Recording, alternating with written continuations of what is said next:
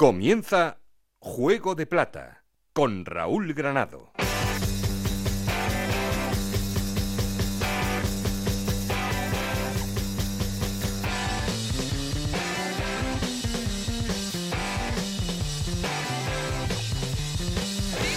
¿Qué tal? Muy buenas, bienvenidos a Juego de Plata, el podcast de Onda Cero en el que os contamos todo lo que pasa en Segunda División.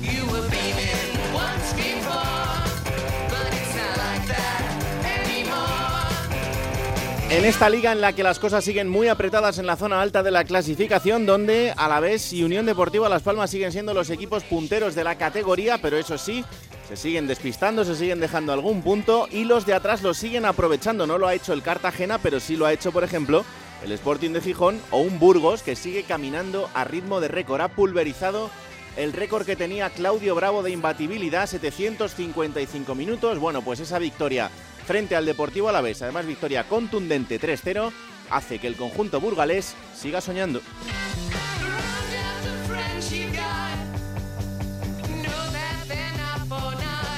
Cerrando la zona de playoff está un Eibar que no pasaba del empate, pero que al menos sigue enganchado a esta zona, a esta zona alta de la clasificación. Todo lo contrario para un Levante Unión Deportiva que nos deja al primer entrenador destituido en la categoría, es Medinafti. Ya contábamos al principio de temporada que era una apuesta arriesgada, un entrenador bastante peculiar para un proyecto de subir a primera división que finalmente y nueve jornadas después termina y tendrá que reiniciarse.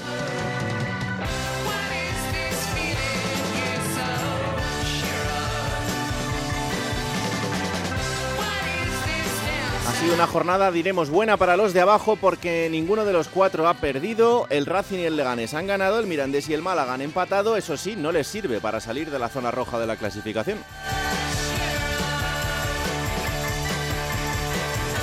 Y como siempre, queremos seguir en contacto con vosotros. Para eso ya sabéis, tenemos un perfil de Twitter que es arroba juego de plata y un correo electrónico juego de plata. Aquí conmigo está el auténtico cerebro de este programa, Alberto Fernández, con Esther Rodríguez en la producción, con Nacho García los mandos técnicos. No estoy solo porque. Esto es Juego de Plata, el podcast de Onda Cero en el que te contamos todo lo que pasa en Segunda División.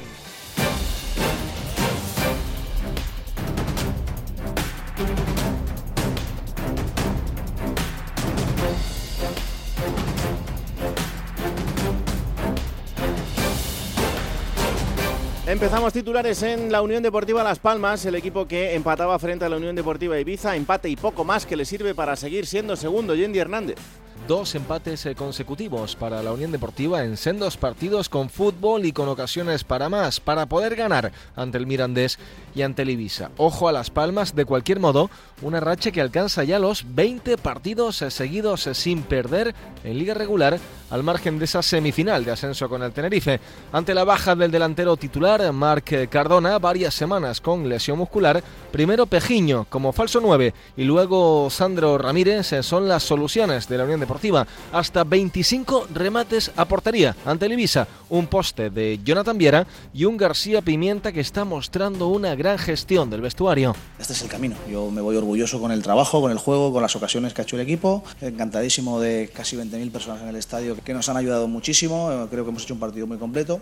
El canario Vitolo, a préstamo por el Atleti, entró por vez primera en convocatoria. Está siguiendo un plan individual de puesta a punto y el entrenador está siendo prudente a la hora del debut y pide calma al entorno.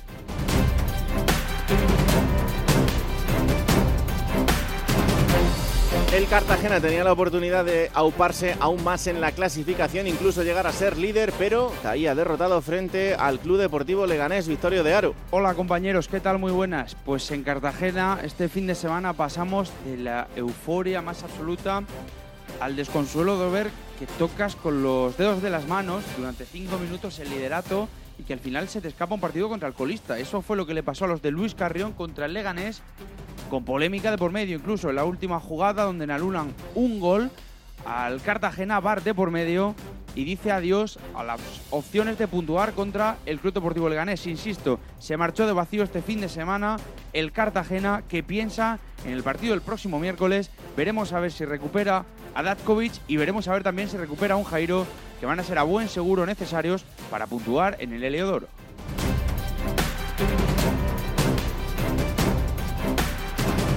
De dulce sigue ese Burgos como contábamos en el arranque del programa con victoria y récord contundente Juan Abril. José Antonio Caro es el hombre de moda en el fútbol español. El portero del Burgos batió el récord de imbatibilidad desde el inicio de una temporada que estaba en poder de Claudio Bravo desde la temporada 2014-2015. El meta de la Palma del Condado está contento de haber alcanzado los 810 minutos sin encajar un gol y distribuye el mérito a todos sus compañeros. Me está tocando a mí llevarme todo reconocimiento por ser portero, pero sin el trabajo de todo el equipo no creo que, que, fuera, hubiese sido capaz de, de, mantener yo solo tantas porterías cero. Así que desde el primero al último esto es trabajo de todo. En lo deportivo, el equipo que además ha presentado un libro sobre su centenario afronta una dura semana. El miércoles visitará el estadio de la Andorra y el domingo ni más ni menos tendrá que vivir el derby provincial en el que recibirá la visita del Club Deportivo Mirandés.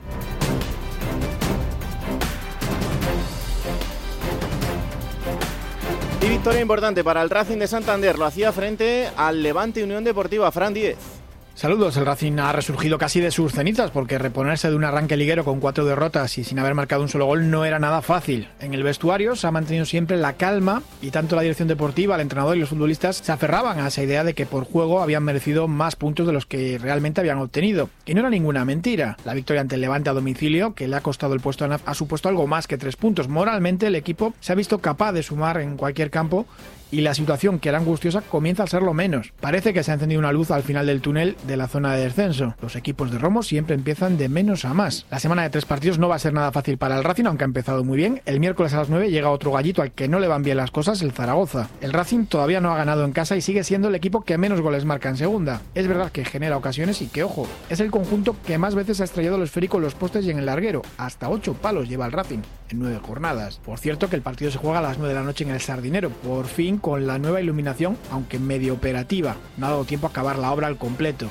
Eso sí, va a ser suficiente para jugar el encuentro nocturno. Con más o menos luces, ganar en casa sigue siendo la asignatura pendiente y luego el sábado los cántaros juegan ante el Huesca. Preocupa mucho las bajas. El miércoles no van a estar por sanción Aldasoro y Jürgen expulsados en Valencia, dos mediocentros. Tampoco el delantero titular, Sekugasama, por lesión y será complicado recuperar a Mantilla y Unai Medina todavía.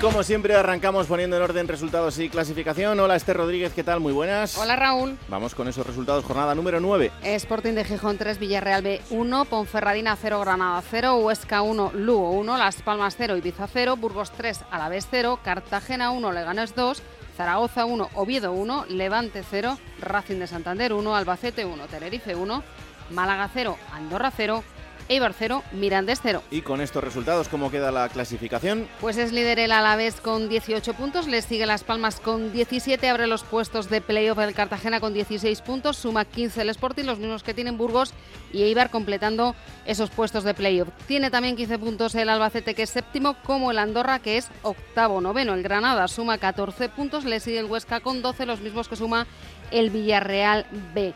En la decimosegunda posición está la Ponferradina con 11 puntos, también tiene 11 puntos el Ibiza, el Levante suma 10 puntos como Tenerife, Zaragoza y Oviedo. El Lugo tiene 9 puntos y abre los puestos de descenso el Racing con 8, 7 suman Leganés y Mirandés, cierra la clasificación el Málaga con 6 puntos. Gracias Esther. Adiós.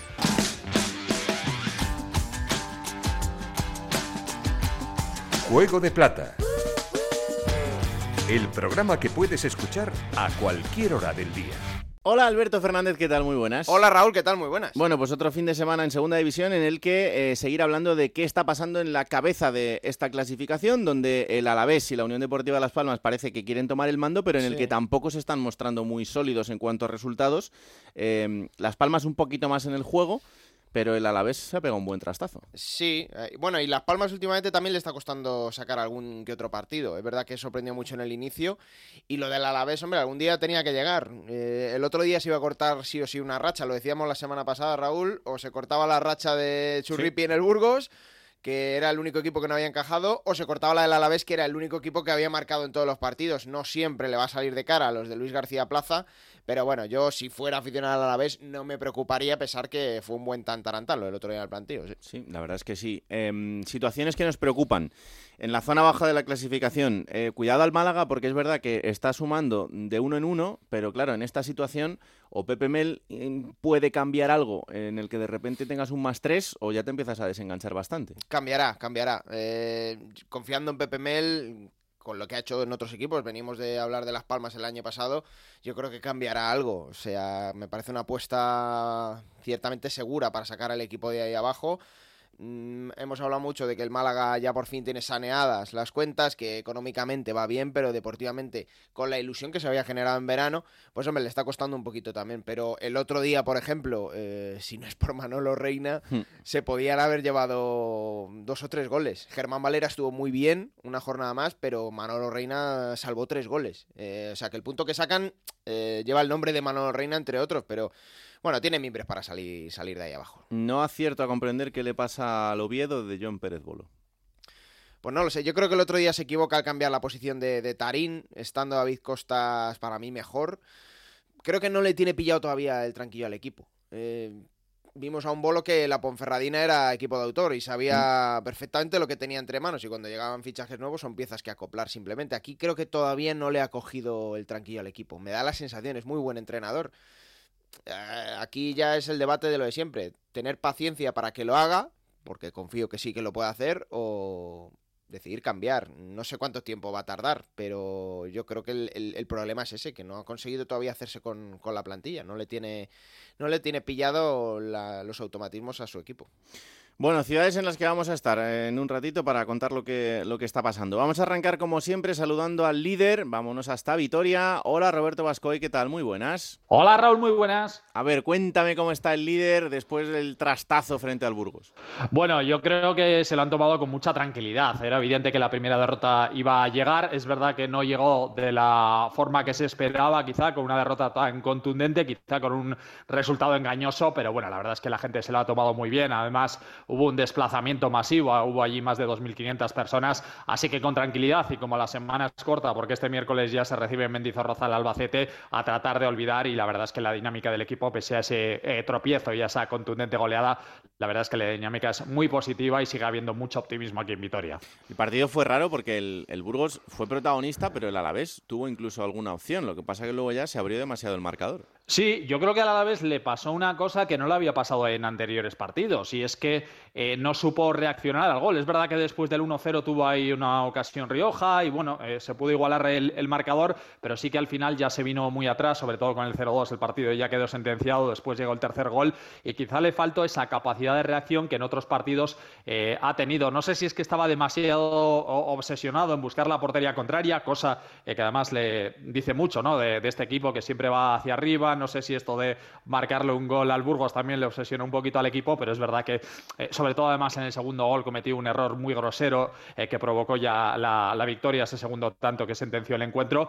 Eh, pero bueno, quizá cosas que no habíamos visto hasta la fecha, sí se vieron en el plantío y supongo que estos poquitos días que han tenido hasta el encuentro de, este miércoles en Mendizorroza le servirá a Luis García Plaza para analizar los errores y para que no se vuelvan a repetir, porque insisto, hasta el momento se le había visto al equipo con mucha capacidad de reacción, siempre eh, siendo muy positivo y quizá el otro día eso es lo que le faltó. Bueno, pues eh, Albacete, Andorra y Sporting de Gijón son los tres partidos que tiene por delante el líder, así que vamos a ver si en el próximo capítulo lo sigue siendo, porque habrá dos partidos de por medio y os lo contaremos. Gracias Robert, un abrazo. Un abrazo Raúl. Así está el líder. Hay otro equipo que eh, tampoco podemos decir que haya hecho un mal arranque de temporada, porque ahora mismo es cuarto en la clasificación y que además este año yo creo que de una manera más silenciosa está haciendo las cosas bastante mejor. Hablo del Sporting de Gijón. Hola Juan Gancedo, ¿qué tal? Muy buenas. Hola, muy buenas, Raúl y Alberto. Silencioso porque no hablo yo, claro. Como no hablo yo, va silencioso. Sí, bueno, porque estás silenciado, que es, eh, diferente, pero, pero más allá de eso, em, no me refiero a lo que pasa en la ciudad. Evidentemente el impacto del Sporting sigue siendo el, el mismo de, de cada temporada, que es muchísimo, y, y así se ve en el, en el Molinón cada fin de semana, cada 15 días. Pero me refiero más a que em, hay otros equipos que están centrando la atención y que el Sporting va ahí un poquito a lo suyo y creo que lo está haciendo bien. Bueno, sí, no es que, bueno, ilusione de una manera exacerbada, eh, lo que hemos visto futbolísticamente hablando, pero tampoco es la ruina del año pasado. Claro, veníamos de algo tan malo, tan malo, tan malo, Claro. que, que lo de ahora parece hechuras de un equipo que va a estar arriba. Lo que pasa que, bueno, ha tenido altibajos. ¿eh? Ha empezado bien, luego tuvo dos derrotas consecutivas, además con mala imagen, y ahora se ha rehecho con siete puntos de nueve. Lo que pasa que le llega el Turmalet. Podemos decir que el Sporting todavía no ha jugado con nadie, ¿eh? No, no ha tenido rivales de los que en teoría, en teoría van a estar arriba, aunque ahora mismo no lo están, los tres recién descendidos más el Eibar, que parecen las cuatro mejores plantillas de la categoría, le vienen ahora todas seguidas. Va a ser un buen momento para saber dónde va a estar el, el Sporting de Abelardo, siendo conscientes de que, aunque lo haga muy mal, no habrá perdido todas sus opciones y aunque lo haga muy bien, no será candidato seguro a nada. Así que el año pasado, acuérdate que por estas alturas el equipo iba líder en solitario. Sí, sí, sí. Pero dale mérito, Juan, ¿eh? dale mérito porque, joder, hace tres semanas mm, el, el, calendario que se hablaba de que tenía el Levante, decían, bueno, ahora vienen equipos más o menos asequibles, Cartagena, Andorra y Leganés. Pues ha pinchado con, lo, con, con casi todos. Entonces, a ver, hay que saber también valorar lo que, lo que se ha hecho, aunque, se, que son partidos ganados, evidentemente. Los rivales no son de tanta enjundia, pero oye, vienes de empatar en Tenerife y el otro día haces el partido que haces en casa. Bueno, vienes de empatar en Tenerife pidiendo la hora desde, desde que empezó la segunda parte. O sea, lo de Tenerife no vale para ponerlo en el, en el haber, sino en el debe. Y el otro día el Villarreal fue un equipo que dio muchísimas facilidades. Yo no creo que el Sporting vaya a encontrar muchos equipos así en los planteamientos de los partidos. Vamos, eh, en la primera parte entró por donde quiso. Eh, yo lo pongo todo en interrogantes y más viendo lo que pasó aquí el año pasado y el anterior, acordaros. Sí, y, no, no, sí, eso y es... creo que este año no me voy a no voy a tener grandes picos ni para arriba ni para abajo. Para abajo porque creo que el equipo no tiene plantilla para pasar apuros. Si no los pasó el año pasado, fíjate tú lo que la ruina y, y no los pasó en realidad porque porque había cuatro muy malos. Mm. Yo creo que este año no va a pasar apuros y luego por arriba pues lo voy a poner todo en cuarentena porque es muy complicado todo esto. Además está la categoría muy rara, ¿no sabes que Eso es verdad. si los que están arriba van a seguir van a seguir siendo los que están arriba, si los que están en el medio van a espabilar, si los que están abajo, es que los de abajo, tú, tú mira los nombres de los equipos que están abajo, van a ser esos los que van a estar abajo, es que está todo rarísimo, la verdad. Yo veo una categoría de momento muy rara, sinceramente. Oye, y a Belardo le he visto un poco nervioso, sobre todo en el arranque de temporada. Eh, no sé, días como el de, como el de Zaragoza, eh, intentando ya como eh, abrir heridas para los partidos de vuelta, sin quitarle razón en algunas cosas, ¿eh? Pero, pero le estoy viendo como un poco nervioso a veces. Es que Abelardo es uno de esos entrenadores a los que se le nota todo mucho. Se le nota lo bueno y se le nota lo malo. Hay otros que son más herméticos. Por ejemplo, hablabais antes de Bolo. Sí. Bolo es un entrenador que no que, que- que parece, no sé, eh, un jarrón chino. Está puesto ahí y es muy difícil que, que diga algo que muestre algún sentimiento que digas tú, uff, Abelardo es todo lo contrario. Abelardo cuando está bien está muy bien, cuando está mal está muy mal, cuando la cosa pita fantástico, cuando la cosa se pone cuesta arriba eh, se empieza a, a montar películas, a ver fantasmas donde no los hay. Vamos, que no va a ser un entrenador que va a dejar indiferente a nadie. Y entonces el otro día en Tenerife pegó un tirón de orejas a la plantilla y yo creo que demasiado exagerado Mm. porque eso lo puedes decir, pero en el, en el vestuario yo no creo que llegaras a la prensa en la jornada 8 después de una mala segunda parte diciendo que algún señorito se cree más de lo que es, me pareció demasiado desproporcionado. Sí. Y, y pero es que él es así, o sea, acordaros los líos que ya tuvo en su momento con Sí. el Alavés, aquí con Dani Endí, cuando de repente lo cruzó, es que es muy así, muy es muy de, de blanco negro, no no tiene medias tintas, entonces o lo quieres o lo matas. Y bueno, pues como no puedes tampoco estar ni queriendo ni matarlo, lo pones todo en contexto y dices, bueno, el año pasado salvo una situación muy complicada y ahora el equipo está arriba. ¿Qué más que puede pedir? Nada más. No puedes pedir nada más, desde luego. No, no, eso está claro. Bueno, pues a ver qué pasa en estos ocho días, porque Granada, Eibar y Alavés son los tres eh, siguientes rivales que tiene el Y luego Sporting. Levante. Y luego Levante, sí. Lo que pasa que, bueno, eh, me centro en esos tres porque son los que están en, en las zonas más altas de la clasificación y, y además de esos tres, dos de esos partidos son fuera del Molinón. O sea que, que a ver qué, qué consigue este Sporting en esta racha de tres partidos que, que son en prácticamente ocho días y y veremos cómo sale de aquí. Si sale en la zona alta de la clasificación, yo creo que ya eh, podemos hablar de una tendencia que luego intentará, intentará mantener, pero en fin, lo iremos contando poco a poco. Eh, cuando tú quieras, vuelves por aquí, ¿eh? Cuando usted me diga. No, no, no, no. No, no, yo sabes que yo contigo estoy para lo que tú quieras. Hala, adiós. Abrazo, Juan. Adiós, asturianos en Madrid. Chao, chao, chao. Venga, vamos a Granada. El Granada eh, tampoco está funcionando, ¿eh? Es uno de estos equipos que, cuidado, porque Aitor Caranca... Está costando arrancar. Se está complicando la vida en este arranque liguero. Ya lo comentábamos con Pedro Lara hace un par de capítulos y la cosa sigue exactamente igual. El Granada ahora mismo es noveno en la clasificación. No está lejos de esos puestos, pero el empate contra la Ponferradina y llevar tres partidos sin ganar, pues hace que se enciendan las alarmas. Hola Pedro Lara, ¿qué tal? Muy buenas. Hola, ¿qué tal, Raúl? Bueno, Muy pues, buenas. Estamos hablando de esa situación complicada para Aitor Caranca y para el equipo. Eh, lo venimos avisando en las últimas semanas y no parece que, que despegue. No, no, no. Hombre, la verdad, y es justo reconocerlo, el equipo mejoró bastante en Ponferrada más allá del empate a cero, ¿no?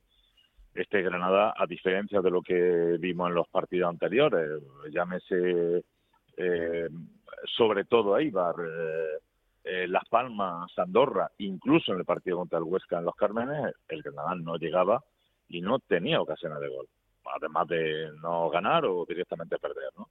El Granada en Ponferrada tuvo ocasiones de gol y debió ganar por ocasiones, ¿verdad? Que la Ponferradina también tuvo sus oportunidades, ¿no?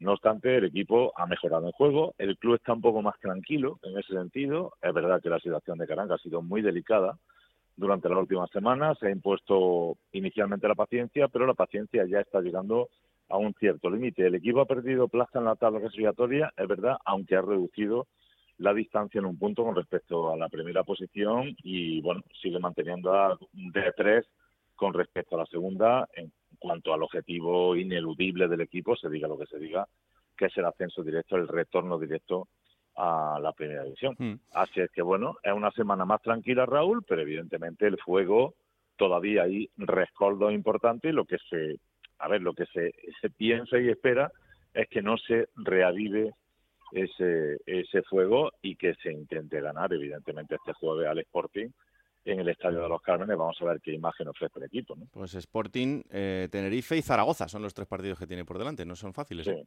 No, no, no, en absoluto. Yo creo que hay más nombre que realidad, las cosas como son, pero bueno, Sí, sí, claro.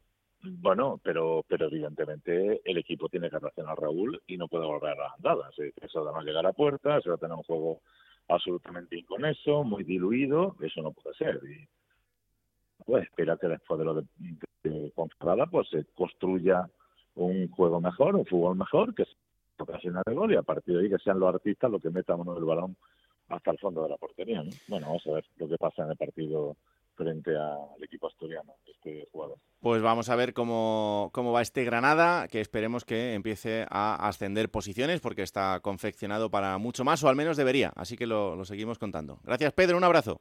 Un abrazo fuerte. Y de un equipo en el que las cosas parece que están complicadas y que se pueden complicar si no llegan eh, las buenas noticias, a otro donde ya se han complicado del todo, porque el entrenador está en la calle. Es el Levante, es Medinafti y no será porque no lo hemos anunciado desde el principio de temporada. Esto no es cobrarse ninguna factura ni No. es ser ventajista, es simplemente pues conocer un poquito a los personajes. Que si hubiera pasado todo lo contrario, reconoceríamos que nos habríamos equivocado. Evidentemente, claro. Hola Jordi González, ¿qué tal? Muy buenas. Hola, ¿qué tal? Alberto, Raúl, buenas tardes, ¿cómo estáis? No es una buena noticia para el Levante, pero eh, ha sido destituido su entrenador en la jornada 9, habrá que iniciar un proyecto nuevo y, en fin, pues mm, al final esto ha dado para lo que ha dado. Sí, eh, mira, yo en el fútbol no creo en las casualidades, eh, sino que estos son causalidades, ¿no? Y yo creo que en el Levante Unión Deportiva en las últimas temporadas se están tomando decisiones eh, a cada cual más estrambótica. Eh, el Levante Unión Deportiva va a tener cinco entrenadores en menos de un año y medio. Eh, todo comenzó con aquella temporada del año pasado. Paco López eh, comienza la temporada ya con la espada de Damocles de una dirección deportiva que no creía en él. A la octava jornada se va fuera. Manolo Salvador y David Navarro eligen a un experimento, eh, incluso más grande que el de Medinafti, que es el de Javi Pereira, que no tenía ningún tipo de experiencia ni en segunda ni en primera, tan solo había sido entrenador, eh, segundo entrenador de Juan Ignacio Martínez en el Levante Unión Deportiva y estaba en China. Eh, llega tarde porque tiene que estar confinado, 10 días. eh, cuando llega, aguanta siete jornadas. Eh, se va a la calle, se va a la calle toda la dirección deportiva. El Levante se descabeza, intentan fichar a otro entrenador, consiguen a Alessio para que sea interino durante ocho días. Como no consiguen ni a Mendilibar ni a ninguna otra de las piezas eh, que buscaba el Levante Unión Deportiva, Alessio Lisi eh, se considera ya técnico hasta final de campaña. Hace a punto está de obrar un milagro en el Levante Unión Deportiva Llega Felipe Miñambres ya fuera de lo que es el mercado de enero eh, y Alessio Lisi luego al final de temporada no continúa, le ofrecen un puesto que habían creado ad hoc para él pero que no acepta y de hecho se va bastante mosqueado del conjunto levantinista y ahí Felipe Miñambres desde principios de febrero, que es cuando llega al Levante Unión Deportiva, hace un casting de entrenadores eh, y al que le convence es Medinazzi, que era otro experimento, que era otra otra apuesta más que arriesgada. Eh, y no esa apuesta pues no ha salido bien. Eh, han llegado las nueve primeras jornadas, eh, cinco últimos partidos eh, sin victoria, en los cuatro últimos partidos tres derrotas, dos de ellas en casa, el último ante el Racing de Santander que era colista hasta ese momento junto al Málaga con cinco puntos en la segunda división y finalmente pues se han desarrollado los hechos como como muchos podíamos pensar. Mira que lo hemos hablado aquí, un juego de plata, la espada de Damocles desde el primer momento que llegó una apuesta arriesgadísima de, de Medinafti. Pues no ha salido bien eh, y parecía que eso podía pasar y finalmente ha pasado. Porque aquí la gente que toma las decisiones lo que tienen que hacer, para eso cobran y bastante, es intentar minimizar eh, los posibles perjuicios de las decisiones que tomen. Y la de Medinafti ha sido un perjuicio bastante importante porque se ha perdido muchísimo tiempo. Ahora mismo el Levante está a dos puntos del descenso cuando debía de estar en la zona de arriba, muy arriba en la tabla clasificatoria, con un equipo totalmente roto, que no comprenden por qué están jugando tan sumamente mal al fútbol. El otro día se pudo ver ante un equipo además que jugó los últimos 20 minutos eh, con 10 eh, jugadores y ahora pues a buscar otra vez un nuevo entrenador. ¿Que va a ser Javi Calleja? Eso es lo que intenta el Levante Unión Deportiva. De hecho, ya ha habido contactos. Además, la situación es cuanto menos estrambótica en todo, porque el domingo no estuvo Felipe Miñambres, director deportivo del Levante Unión Deportiva, en el campo, debido a que falleció tristemente su, su madre. Eh, tuvo que marchar a, Astorga y este lunes eh, fue enterrada su madre a las 12 del mediodía y allí se desplazó pues, parte del Consejo Directivo del Levante Unión Deportiva y fue después del entierro cuando se reunieron y tomaron la decisión de que Medinafti debía de salir del conjunto levantinista. Son muchos los nombres que han sonado, pero la información que hemos contado en Onda Cero es que el principal eh, candidato ahora mismo es Javi Calleja a pesar de que se ha hablado de Vicente Moreno. Porque tú crees que, lo de lo de Alessio es, es imposible, ¿no? Imposible, este imposible, no, no, imposible, imposible. El otro día coreaban en el estadio, ¿verdad? coreaba la afición, parte de la afición al menos, no sé si todo, pero el nombre de Alessio. Sí, sí, se coreó el nombre de, de Alessio Disi. Yo siempre he dicho que lo mejor hubiera sido traer a Alessio Disi y a Paco López, los dos como primer entrenador, y que todo el mundo ya se volviera loco y no saber hacia dónde mirar. Eh, pero lo que más se gritó fue aquello de Kiko Betellá, eh, y es que la situación del Levante es altamente complicada en lo deportivo y en lo económico. Y ahora pues la terna de entrenadores. En el Consejo Directivo siempre se ha querido a Vicente Moreno. De hecho se intentó este pasado verano, eh, antes de la llegada de Medinazzi. Eh, no se llegó a las pretensiones de Vicente Moreno, ya no económicas, sino en cuanto a años. Vicente Moreno pedía ascenso y dos o tres años más en cuanto al proyecto del Levante Unión Deportiva y ahora hay nombres, pues el de Álvaro, eh, que la verdad es que estuvo en el Ciudad de Valencia el otro día, pero a mí me cuentan que, que, no es eh, uno de los principales eh, candidatos al banquillo del Levante Unión Deportiva. Y luego hay más nombres, como es el caso de, de Carlos Corberán, que es otro experimento. Eh, pero sí que es verdad que ha habido informes dentro del Levante Unión Deportiva. Eh, ha salido del Olympiacos ahora, ahora hace un mes y medio aproximadamente, eh, estuvo en el Huddersfield, es valenciano, tiene 39 años, pero ahora mismo la opción principal y por la que ya ha habido contactos es la de Javi Calleja, que podría convertirse siempre y cuando el Elche le diga a Javi Calleja que no es la opción preferencial para el conjunto ilicitano y de esta forma que Javi Calleja pudiera ser ya nuevo entrenador del conjunto levantino. Bueno, pues esta es la situación. Vamos a ver eh, cómo se van desarrollando los acontecimientos. Por cierto, esto de, Felipe Miñambres es que a mí me trae eh, muchos recuerdos porque es algo que ya pasó en el Rayo Vallecano en el año 2010 precisamente con Pepe Mel en el banquillo del equipo rayista. Eh, fue destituido, Felipe Miñambres era el director deportivo en ese momento y se hizo cargo del equipo durante el final de esa temporada. Y luego fichó a José Ramón Sandoval. A partir de ahí, pues lo siguiente ya, ya se conoce, pero pero bueno, me imagino que a él, eh, que nunca le gustó mucho eh, lo de ser entrenador, pues también le, resultará raro, pero ante esta racha de, partidos que tiene por delante el, equipo y todos los equipos de, la categoría con la jornada intersemanal, pues eh, evidentemente era la, la, decisión a lo mejor más, más normal para darle a continuidad a todo esto. Yo no descartaría que ya que hubiera técnico ante el Mirandés el jueves. Hmm. Eh, ahora mismo es eh, el propio Felipe Miñambres, que tiene el título, que se, se, hace de forma interina, que también a mí me parece cuanto menos extraño, porque hay gente dentro del club, no sé, el caso de Chema Sanz, el, cambio natural sería el, el entrenador de filial, aunque está en tercera red, el, que, el caso de Pedro López, que ha sido es entrenador de club, porque estuvo como segundo eh, con Alessio Lisi, ahora mismo está como estaba como segundo de, de Medinafti, pero finalmente Felipe Miñames ha tomado las riendas, eh, se hace como técnico interino, también director deportivo del Levante Unión Deportiva y yo creo que lo quieren cerrar cuanto antes para que para que esta, eh, esta fotografía no dure mucho más. el Levante entrena hasta el, empezó a entrenar ya sin Medinafti el martes por la tarde, que también es curioso, ¿no? Porque el lunes por la tarde Medinafti entrena cuando se estaba decidiendo que su futuro iba a estar lejos del Levante Unión Deportiva. Son situaciones eh, cuanto menos estrambóticas. Por eso te decía yo al principio que en el fútbol no, no, no las cosas no pasan por casualidad, no es un momento eh, eh, excepcional, no es un momento concreto. Las cosas pasan por muchas cosas, por mucho cúmulo de cosas y ahora mismo el Levante Unión Deportiva desde aquella final o semifinal, mejor dicho, de la Copa del Rey ante el Athletic Club de Bilbao, en aquel gol de Berenguer en la prórroga que le podía haber metido al Levante Unión Deportiva por primera vez en su historia en una final de la Copa del Rey, una final de competición nacional, desde ese momento es caída libre sin ningún tipo de, de ambaje para, para intentar que el golpe mm, sea fuerte y no sabemos hasta dónde va a llegar eh, el golpe, porque en lo económico, en lo económico el Levante Unión Deportiva está totalmente sobrepasado, sobrepasado totalmente, como ha dicho el propio Kiko Catalán, que vamos a ver cuál es su futuro en el Levante Unión Deportiva. Yo creo que a final de año, se ascienda o no se ascienda, yo creo que Kiko Tarán eh, va a tener eh, muy complicada su continuidad, acaba su contrato a final del año 2023 y va a tener muy complicada su continuidad en el conjunto de la nota. Bueno, pues no es la mejor situación, pero es la que es y por eso es la que os estamos contando. cosas te he contado, no? Sí, sí, sí, sí, sí. Está bien el informe, ¿sí? ¿Has visto?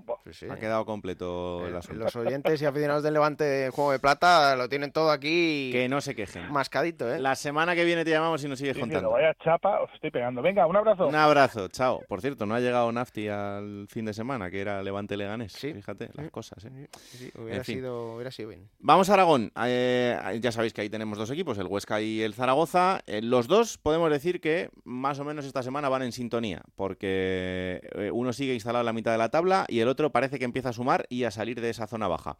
Hola Rafa Feliz, ¿qué tal? Muy buenas. Hola, muy buenas. Pues aquí armas gemelas, como bien decías. el Huesca empataba un empate que consideraron todos muy malo porque esperaban ganar en casa, que es el objetivo que tenía el Cuco Ciganda, y luego arañar fuera lo que se pueda, y mañana van a Oviedo, pero es cierto que que el Huesca no realizó un buen partido el pasado fin de semana, pero allí hay tranquilidad total y absoluta, confían plenamente en el Cuco Ciganda y no van a tener ningún problema para continuar con su entrenador, no pasará como en Valencia, como contaba Jordi González, aquí hay tranquilidad total y absoluta en el Huesca, saben a lo que juegan y confían todavía mucho en el equipo de que podrá intentar llegar a los playoffs de ascenso a final de temporada cuando es la hora de llegar si te cuento la otra historia. Venga, venga, venga, venga. Cuéntame. Zaragoza. ¿Cómo están las cosas en Zaragoza? La verdad, ya se hablan de posibles entrenadores para el futuro. Se hablan de técnicos como Pepe Mel. Se hablan de entrenadores que pueden llegar al Real Zaragoza, porque con Carcedo la gente no está contenta y fíjate la jornada que estamos y el pasado fin de semana al grito de Carcedo vete ya miles de espectadores, se dieron cita a 21.509 espectadores en la Romareda el domingo, pues muchos miles gritaron el Carcedo vete ya y a las alturas que estamos pues no sentó nada en, en el Consejo de Administración. Es, que, eh, Rafa, esto también era otro experimento, lo dijimos también desde el principio.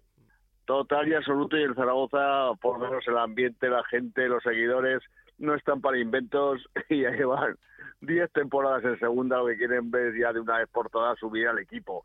Y lo cierto es de que eh, pues no se ve, no se ve al conjunto jugar como todos esperaban, marcar goles, tuvieron la fortuna de que un gran gol de Azón al comienzo del partido parece que ponía todo de cara, pero posteriormente yo pienso que, que la mala la mala situación que está ahora mismo Borja Bastón, quizás no esté en su mejor momento, hicieron que el Zaragoza no fuera derrotado e incluso goleado el pasado domingo en la Romanía porque tuvo tres ocasiones claras de gol a puerta delante del portero de Cristian Álvarez que las mandó fuera, otra para el guardameta, pero bueno, más fácil hubiera sido que hubiera anotado algún que otro tanto y por lo tanto mucho nerviosismo en Zaragoza y yo creo y según comenta todo el mundo alrededor de Zaragoza, Carcedo se la juega las dos próximas jornadas. Si pierde en Santander y lo hace el fin de semana que viene en la Romareda, va a ser muy difícil sostener al técnico en el banquillo del, del equipo zaragozano. Hizo muchos cambios, jugadores que no habían jugado en toda la temporada, recuperó con Alberto Zapater, que quizá no esté todavía para jugar al 100%, lo metió muchos minutos para cuando iba empate a uno, no gustó que mantuviese cuatro centrales en, en el campo, una una línea eh, defensiva que había que arriesgar para buscar e intentar conseguir el, el, gol y la verdad que no gustó nada la actuación de Carcedo y eso se lo dejaron ver los aficionados al palco de la Romareda que comenzó con un emotivo reconocimiento a José Luis Violeta, el León de Torrero, el jugador junto con Xavi Aguado que más partidos ha jugado en el Real Zaragoza en toda su historia que ya viene de los magníficos, que falleció recientemente, le dieron la medalla de oro de la ciudad por parte del alcalde y la verdad que la mente era terrible en plenas fiestas del Pilar hmm. que, que, estamos desde el pasado desde el pasado sábado que lo comenzamos fenomenal con, con el concierto de Onda Cero y Europa FM donde más donde más de 200.000 personas se dieron cita en, en la Plaza del Pilar. Fue el pregón y seguido el concierto y ahí estuvimos todos en ese concierto de la pegatina y la verdad que que fue un auténtico éxito. Pero bueno, en lo futbolístico no se pudo continuar ese éxito y la gente está muy enfadada con el equipo, muy enfadada con el entrenador y ojo que ya sabes lo que pasa. Esta semana, si no salen los resultados, empezarán a estar muy, muy enfadados con la directiva del Real Zaragoza. Aquí, Raúl, yo creo que aunque puede haber salido bien o mal lo de Carcedo, puede haber sido un fallo o un acierto, pero yo creo que el mayor fallo es la confección de la plantilla. Haber mantenido aquí la confección de la plantilla y dejar que la vuelva a confeccionar encima con un perfil muy bajo, porque ha sido un mercado low cost del Real Zaragoza. Pero bueno, Sí, sí. hablando de Torrecilla, ¿eh? Eso, eso es evidente. No, no quiero ah. yo em, ir este fin de semana a la Romareda y tener que ver una destitución, ¿eh, Rafa? O sea que... Ay, bueno, espero que tuve suerte al Zaragoza. Pero Cuidado fíjate, ficharon a, a como delantero para resolver los problemas goleadores del equipo y ni juega en el titular ni en, el otro día no jugó ni un minuto a pesar del empate a uno y que había que buscar intentar ganar el partido mm. cuidado que la última vez que fui me comí un 0-0 muy rico o sea que vamos a ver si ah, vamos a ver si mejora un abrazo anda un abrazo a todos. Chao. Venga, vamos a Málaga. Allí la cosa no termina de arrancar. Sí arranca porque siguen sumando, pero no se suma de tres en tres. Hola Isabel Sánchez, ¿qué tal? Muy buenas. Hola Raúl, ¿qué tal? Muy buenas. Sigue tocando teclas PBML, eh, parece que las va encontrando. Antes me decía Albert en el arranque del programa que, él confía en que las va a encontrar y yo creo que también, porque es, es un entrenador fantástico, pero hay que, hay que sumar de tres en tres cuanto antes. No hay remedio, ¿eh? no hay forma. Todavía no ha encontrado el Málaga, como bien dices, eh, lo que tiene que hacer para sumar ya. Sobre todo preocupa en la Rosaleda, Raúl, donde ya sabes que lleva el equipo malagueño sin ganar desde el pasado mes de noviembre. Como bien dices, está tocando teclas eh, Pepe Mel, el nuevo técnico del Málaga. Era el tercer partido en el que se sentaba en el banquillo malaguista y ha sumado pues tres empates. Positivo también es que en los dos últimos partidos ha logrado dejar el Málaga la portería cero. Lo que también es cierto es que se ha enfrentado a los tres recién ascendidos, Villarreal B, Racing y Andorra. Con esta situación, él mismo aseguraba en la última rueda de prensa que ha dado que no está nervioso, que está seguro que aquí hay mimbres suficientes para sacar esto adelante. También es cierto que se ha encontrado con una situación en el capítulo de lesiones bastante preocupante. Hay hasta tres canteranos que van a tener y algunos de ellos ya han pasado incluso por el quirófano, situación de otros jugadores que llevan largo tiempo en la enfermería. La verdad es que esperemos que cuando todo se tranquilice, cuando todo se vuelva a la normalidad, Pepe Mel pueda encontrar esas teclas necesarias. Por ahora todavía se está haciendo dudar y todavía hay mucha tensión en torno a un proyecto que estaba llamado a estar arriba y que está ahora mismo colista en segunda división. Y es que además eh, los próximos partidos eh, son Leganés, Lugo y Oviedo, que son equipos que más o menos están, están cerca, algunos más que otros, eh, con lo cual también, eh, dentro de que ya da igual quién tengas enfrente, pero, pero son partidos importantes. Sí, sobre todo porque, lo como te decía anteriormente, eh, lo que se ha encontrado ahora mismo el Málaga de Pepe Mel es esos tres equipos recién ascendidos que, bueno, siempre cuentan con la dificultad de hacerse a la nueva categoría, pero lo que se va a encontrar ahora mismo pues es un Leganés que también está bastante necesitado.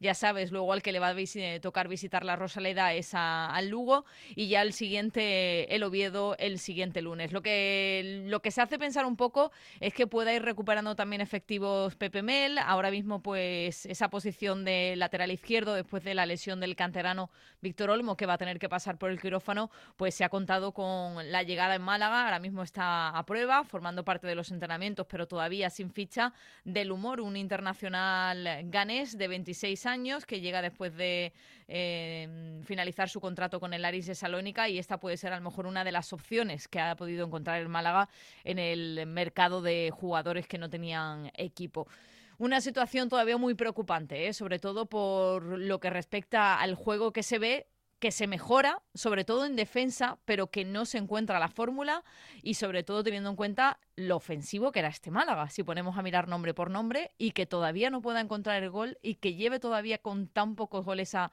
a favor es lo que es lo que más preocupa, Raúl. Bueno, pues vamos a ver, porque esta semana de tres partidos también va a ser importantísima para este Málaga, para ver si por fin eh, empieza a retomar el vuelo y, sobre todo acercarse a esa zona normal y salir de, la zona baja de la, de la clasificación. Gracias, Isa. Hasta luego, Raúl. ¿Te digo lo mejor del último partido? Venga.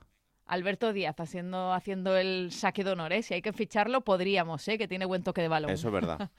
Un abrazo. Otro. Venga, una pausa y vamos a por el protagonista de esta semana.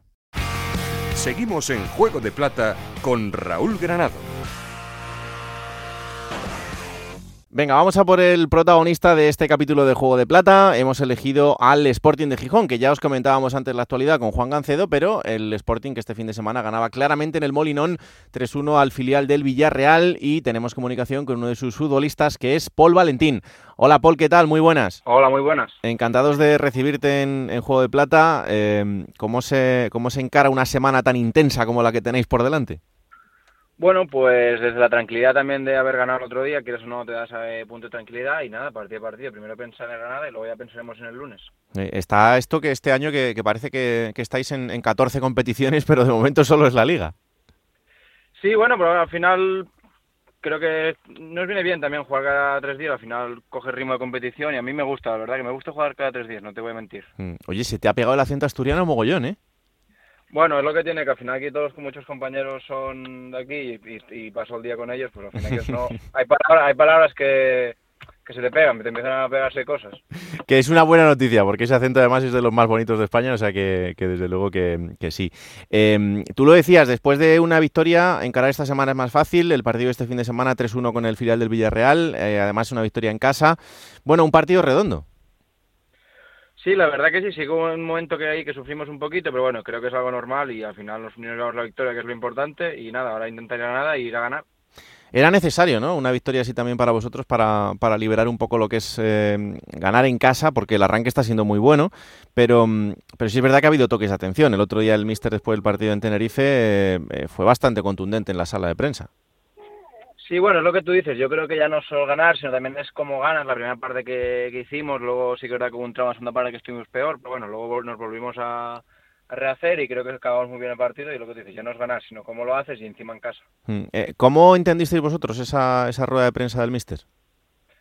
Bueno, que al final eh, en segunda división, si no vas a tope cualquier partido, cualquier equipo te puede ganar y en cualquier momento. Entonces hay que hacer todos, todos los partidos al 200% y darlo todo, si no cualquier equipo te gana. Mm. Eh, hombre, eso lo estamos viendo en todas estas temporadas en, segunda, pero es que este año eh, se han sumado equipos que son muy potentes. Eh, alguno que ya lo está pasando mal, que se está dando cuenta de lo que es la categoría, y, también recién ascendidos que son lo contrario, nos están sorprendiendo quizás al gran público, como puede ser el caso del, Andorra. Em, esto nos da a entender eso, la igualdad que hay en la categoría. Sí, lo que te digo, al final cualquier equipo, sea recién ascendido, recién descendido, al final si tú no compites y no das el 100% por, por mejores jugadores o mejores nombres que puedes entender que tiene un equipo, no, no, no, no les sirve, no les vale para ganar. Y tú que eh, no llevas mucho, pero que ya llevas unos meses allí, ¿se nota lo que es eh, esa presión de, jugar con el escudo del Sporting de Gijón en la categoría, de, saber que, que hay mucha gente que, que, ve ese equipo como lo que es, uno de los grandes de, la liga. Bueno, a ver, yo no lo veo como una presión. Al final, yo creo que presión en la vida son otras cosas. Al final, yo creo que es lo bonito del fútbol, poder ir a jugar a un campo en los que haya cada semana 20.000 personas, que, que la gente venga a ver los entrenos, que por la calle la gente tenga fan por el Sporting lo que te digo, para mí eso es el fútbol y es lo que me gusta. Pues no me lo tomo como una presión, la verdad. Mm, eh, ¿Te imaginabas lo que era jugar en el Molinón? Bueno, ya he jugado alguna vez en contra, pero lo que es jugando en casa, la verdad que me ha sorprendido para muy bien. Al final, em, es lo que tú dices, ¿no? Es una ciudad en la que se respira el fútbol por, por los cuatro costados y al final, durante la semana, yo me imagino que, ya lo iréis, lo iréis notando, pero ese momento es de, de comunión entre el equipo y la grada, es quizá de los sitios más especiales de España. Sí, la verdad que yo siempre lo he dicho, de todos esta final, yo que he jugado varios años ya en segunda división, eh, te diría que es los estadios que más gente siempre hay, que, que más ambiente hay y de los estadios más bonitos para mí que, hay en segunda división. Hmm. Y vosotros en el día a día, em, ¿cuál es el objetivo? Porque eh, em, si nos fijamos en hace una temporada, el equipo era líder y luego pues eh, la temporada fue muy larga, se hizo tremendamente larga para, para el equipo. Em, esta temporada, ¿desde qué punto de vista os lo estáis tomando? Bueno, es lo que te he dicho antes. Al final, yo creo que tenemos que ir partido a partido, eh, competir cada partido con el que vas, intentar ganar todos los partidos y al final el tiempo dirá dónde tenemos que estar y, cuando falten 10 jornadas, pues el tiempo dirá por lo que vamos a competir.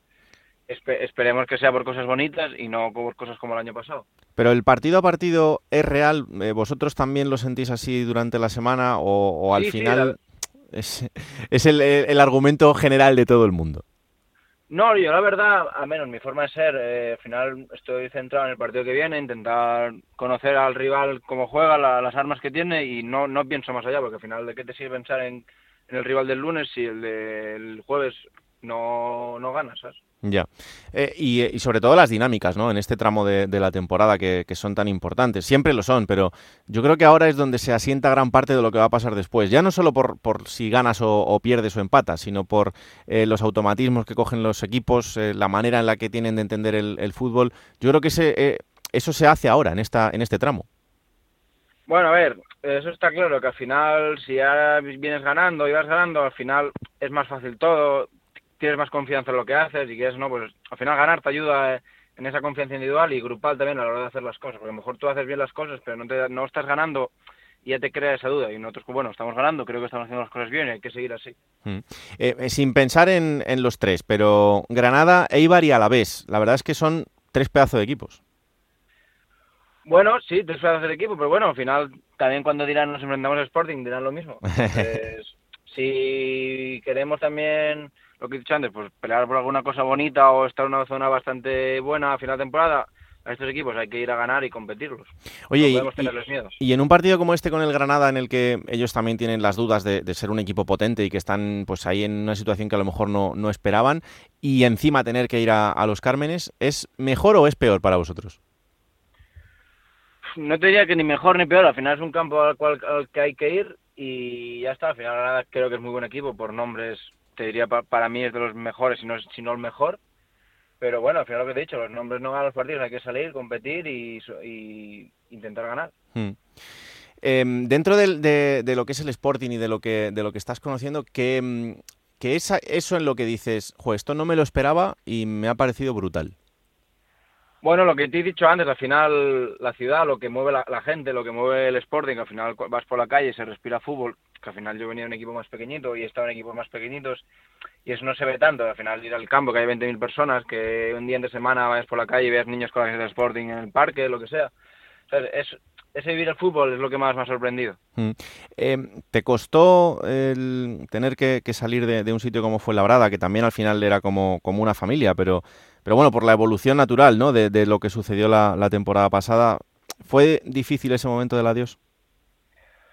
Bueno, sí, al final también a nadie le gusta ser un sitio en el que ha estado a gusto en el que le han tratado muy bien de la manera que fue todo, que al final con un descenso, eh, no fue un, pues fue un descenso temprano, digamos, la temporada no fue como todos queríamos y bueno, sí, complicado por eso y, me, espero que el Forada también vuelva a segunda división lo antes posible porque me alegré por ellos porque al final lo que te digo, me han tratado muy bien y no les puede ser nada malo, al revés, todo lo contrario. Desde luego, y además que lo hagan cuanto antes eh, con ese pedazo de proyecto de, de estadio que tienen, que, que seguro que va a ser increíble y que ojalá lo puedan disfrutar en el, en el fútbol de élite. Em, te pregunto por el míster. Abelardo es uno de, de, esos nombres que en el sportinguismo pues eh, tiene un peso específico. No sé eh, qué, qué, cómo está siendo el trabajar con él en el, en el día a día y, y qué destacarías. Pues bueno, la verdad que muy bien, con, con Abelardo muy bien, y no sé, que destacarías al final lo que te digo, al final la manera también de preparar los partidos y sobre todo el día a día que, que se te hace como muy ameno. Oye, en casa, eh, ¿seguís hablando de fútbol o con tu hermano y tu padre ya es como que os habéis pasado el juego entre los tres? Bueno, la verdad que te diría que si cuando estábamos en familia lo que hablamos, hablamos de fútbol, al final... Pues, Nos ponen en otro lado los tres y dice, mira, vosotros no, poneros ahí y ya está. No, cuando no habla uno le preguntamos al otro que qué tal esto, qué tal lo otro, ahora mi padre que está allí en, en Qatar, que Sí. no, es, un, es un poco un mundo diferente, un fútbol diferente, pues al final también te interesas y a ver cómo funciona y bueno. Sí que es verdad que, digo, hablamos casi siempre de fútbol. ¿Qué os cuenta Albert de, de su experiencia por allí? Porque, bueno, ahora van a estar en el foco durante mucho tiempo por el, por el Mundial, pero en la implantación del fútbol allí también está siendo importante. Bueno, sí, al final lo que veo, el país, un país que tiene mucho dinero, que está invirtiendo mucho en, en escuelas, en, en los equipos grandes.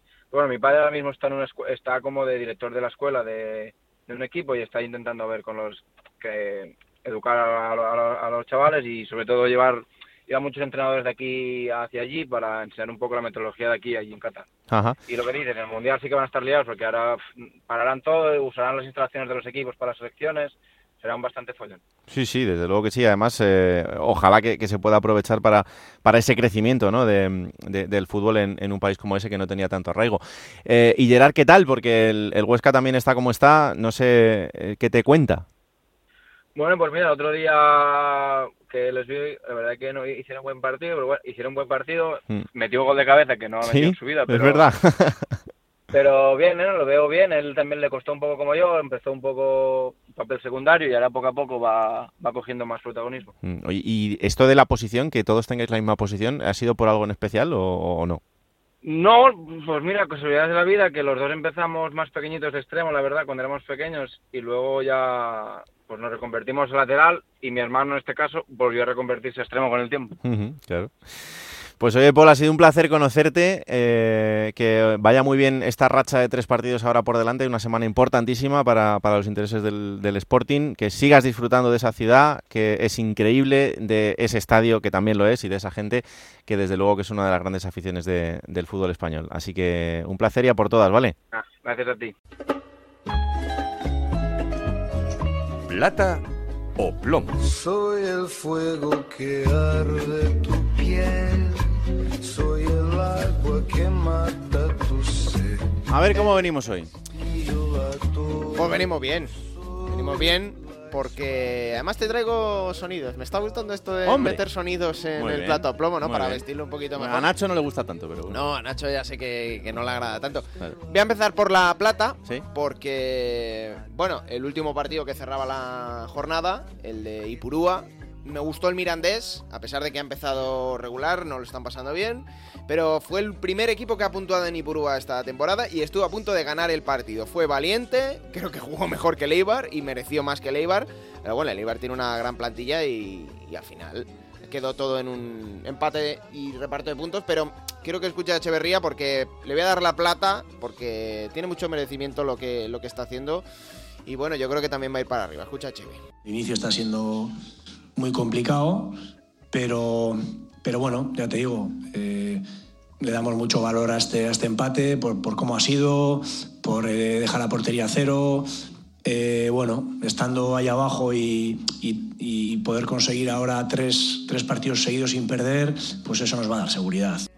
Bueno, pues ahí está. ¿eh? Sí. Tienen que ir para arriba porque después de tres partidos sin perder, ahora el equipo... Y hay una clave que a mí me gusta aquí de Cheve. Ahora van a empezar a confiar en el trabajo. Mm. Cuando ves que los resultados van saliendo, pues te refuerza un poco en la, en la metodología que estás teniendo. Así que a ver si el Mirandés va, va para arriba. Bueno, ¿y el plomo? El plomo, a ver, lo- se lo voy a dar al suceso que menos me ha gustado de esta, de esta jornada, que es la expulsión de Jürgen Elitim, futbolista del Racing de Santander, en esa victoria de- del estadio del Levante.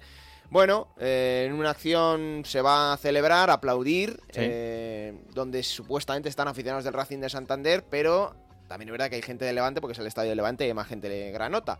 Le acaban pitando, él acaba, bueno, diciéndose de todo y acaba expulsado. Y cuando va a caminar al túnel de vestuarios, pues ocurre una especie de tangana. Pero vamos a escuchar para que lo relate mejor a Guillermo Fernández Romo, el entrenador del Racing, que así lo relataba. Al final tenemos que dar ejemplos de deportividad, de comportamiento. Eh, mi sensación es que Jürgen, más allá eh, de que haya aplaudido a la grada, es muy general. Hay aficionados nuestros por todos los lados, pero aún así se puede interpretar eh, como que ha sido un gesto eh, mal, mal, mal considerado por su parte. Tiene que asumir la expulsión y después todo lo que ha pasado es un acto para mí vandálico por parte del equipo contrario. Porque sí, porque no se puede increpar a los jugadores por mucho que se equivoquen de la manera que lo han hecho. No se puede. Aquí estamos todos muy nerviosos por sacar adelante nuestros puntos. Bueno, acto vandálico, dice Romo, por parte de los jugadores de Levante, también de su entrenador, que en el Mm. túnel de vestuarios pilló ahí a Jürgen Elitim. Y es Nafti, que yo creo que estas son de sus últimas palabras como entrenador de Levante, pero a mí no me parece que haga autocrítica como si hace Romo. Escucha a Nafti. O sea, que encima se pone de víctima en ese sentido. Vamos a felicitarles. Vamos a felicitarles. Antes de ser entrenadores somos educadores, somos hombres. Tú no puedes salir en campo fuera de casa estás ganando 0-1, has hecho un buen partido. No manches eso por provocando. No sé si lo he hecho. Encima tus aficionados, 0-1, están enfadados. Deberían mirar primero su, su, vestuario y educar a su, a su chico. Luego si, si ha pasado algo más allá cerca de nuestro banquillo. Lo siento por el jugador, lo siento por el Racing, pero, pero tú no puedes provocar a la gente. No me cuadra, no me cuadra Medinafti eh, en una tangana. Me estoy acordando del capítulo con. Sandoval el No año pasado, cuadra- ¿eh? No me cuadra nada, no me cuadra nada todo esto, la verdad. Muy feo, muy feo todo. No me- Pero por parte de Elitim también, ¿eh? eso hay que Sí. decirlo. O sea, no es solo cosa de no, jugadores sí, de Levante. Eso es evidente. Pero, pero Nafti, educador. mm, educador. Más indicado, ¿eh? Educador. No estás educando bien, ¿eh? No estás educando bien. Desde esta semana vas a tener más tiempo libre para aprender a educar.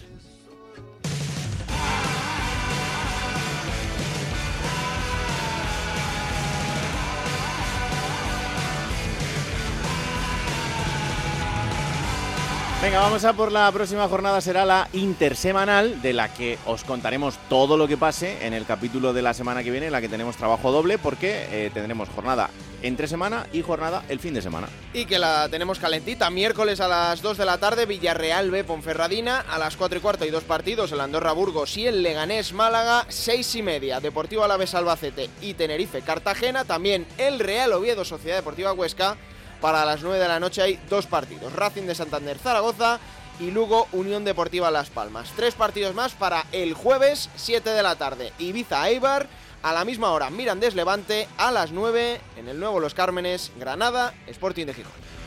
Bueno, pues esto os lo contaremos también en Radio Estadio, en la brújula del Radio Estadio, en Radio Estadio Noche. Os iremos contando todo lo que pasa en estos partidos, también lo que pasa en el fin de semana. Y aquí estaremos el próximo martes en Juego de Plata, el podcast de Onda Cero, en el que os contamos todo lo que pasa en Segunda División, disponible cada martes a partir de las 5 de la tarde en Onda Cero.es, para que os lo descarguéis, lo compartáis y le digáis a todo el mundo que existe este bendito programa que hacemos con tanto cariño. Que la radio os acompañe. Chao.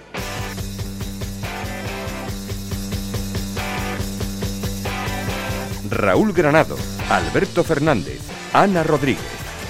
Juego de Plata.